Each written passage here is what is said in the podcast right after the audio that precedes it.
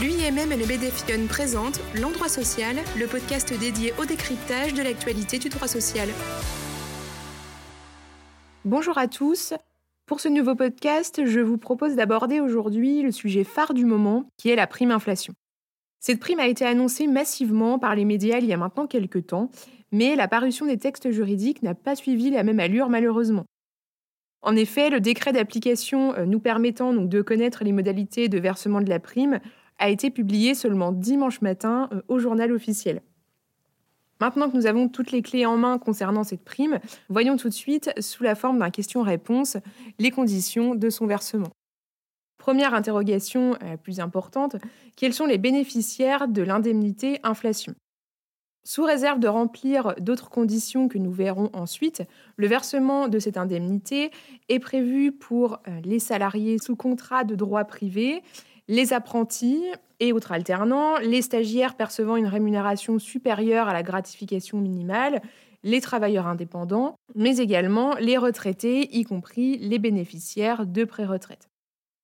Seconde question, quelles sont les conditions pour être éligible à l'indemnité inflation?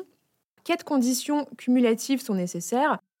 Tout d'abord, résider en France. Ensuite, être âgé d'au moins 16 ans au 31 octobre 2021.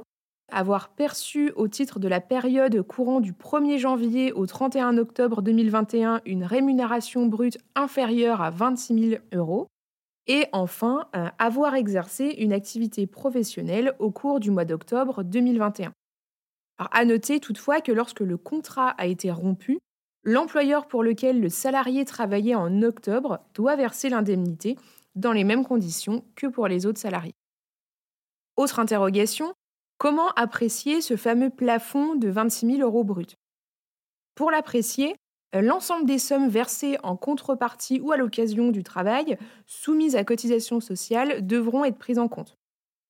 A l'inverse, ne seront pas pris en compte dans ce plafond, par exemple, les indemnités euh, versées aux salariés par une caisse de congés payés, ou encore les revenus de remplacement, type indemnité journalière de sécurité sociale, ou encore la PEPA, car elle n'est pas soumise à cotisation sociale. Le plafond de rémunération donc de 26 000 euros doit-il être réduit en fonction de la durée de travail prévue au contrat? Alors là, la réponse est non. Peu importe la quantité de travail prévue au contrat, le plafond reste fixé à 26 000 euros. Autre question que l'on peut se poser, un salarié absent au mois d'octobre peut-il bénéficier du versement de l'indemnité? La réponse est oui, car il n'est pas tenu compte de la présence ou de l'absence effective au cours de la période de référence pour calculer l'indemnité.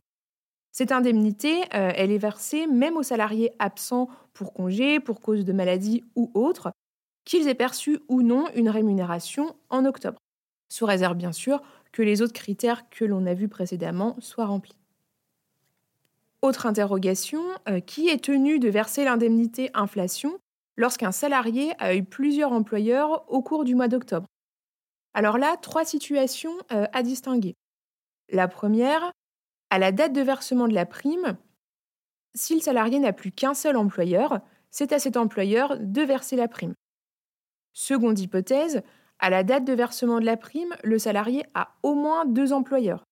Dans ce cas, c'est à l'employeur avec lequel la relation de travail a commencé en premier de verser la prime. Et troisième situation envisageable, à la date de versement de la prime toujours, le salarié n'a plus aucun employeur. Dans ce cas-là, c'est à l'employeur avec lequel la durée du contrat de travail était la plus importante de verser la prime. Qui verse l'indemnité aux salariés des entreprises de travail temporaire Question que l'on nous a beaucoup posée au service juridique. Pour les salariés euh, des entreprises de travail temporaire, mises à disposition d'entreprises utilisatrices, l'indemnité est versée par les entreprises de travail temporaire. Autre question, euh, le montant de l'indemnité est-il de 100 euros pour tous les bénéficiaires? Là, la réponse est encore une fois oui. Euh, le montant reste fixé à 100 euros pour tous les bénéficiaires. Également, ce montant n'est pas modulé en fonction de la quantité de travail ou de la présence du salarié dans l'entreprise. Et enfin, euh, l'indemnité n'est assujettie ni à cotisation et contribution, ni à l'impôt sur le revenu. Ensuite, euh, quand l'indemnité devra-t-elle être versée? La prime devra être versée euh, courant décembre 2021 pour les salariés, et elle devra l'être au plus tard le 28 février 2022. Enfin, dernière interrogation pour clôturer ce, podcast, quand et comment les employeurs seront-ils remboursés de cette prime? Les employeurs seront remboursés dès le versement, lors du paiement des cotisations sociales sur les rémunérations du même mois. Ils déduiront les sommes versées aux salariés des cotisations dues dès l'échéance de paiement suivante. Voilà, ce podcast est terminé. Merci à vous de l'avoir suivi et à très bientôt euh, pour un nouvel épisode.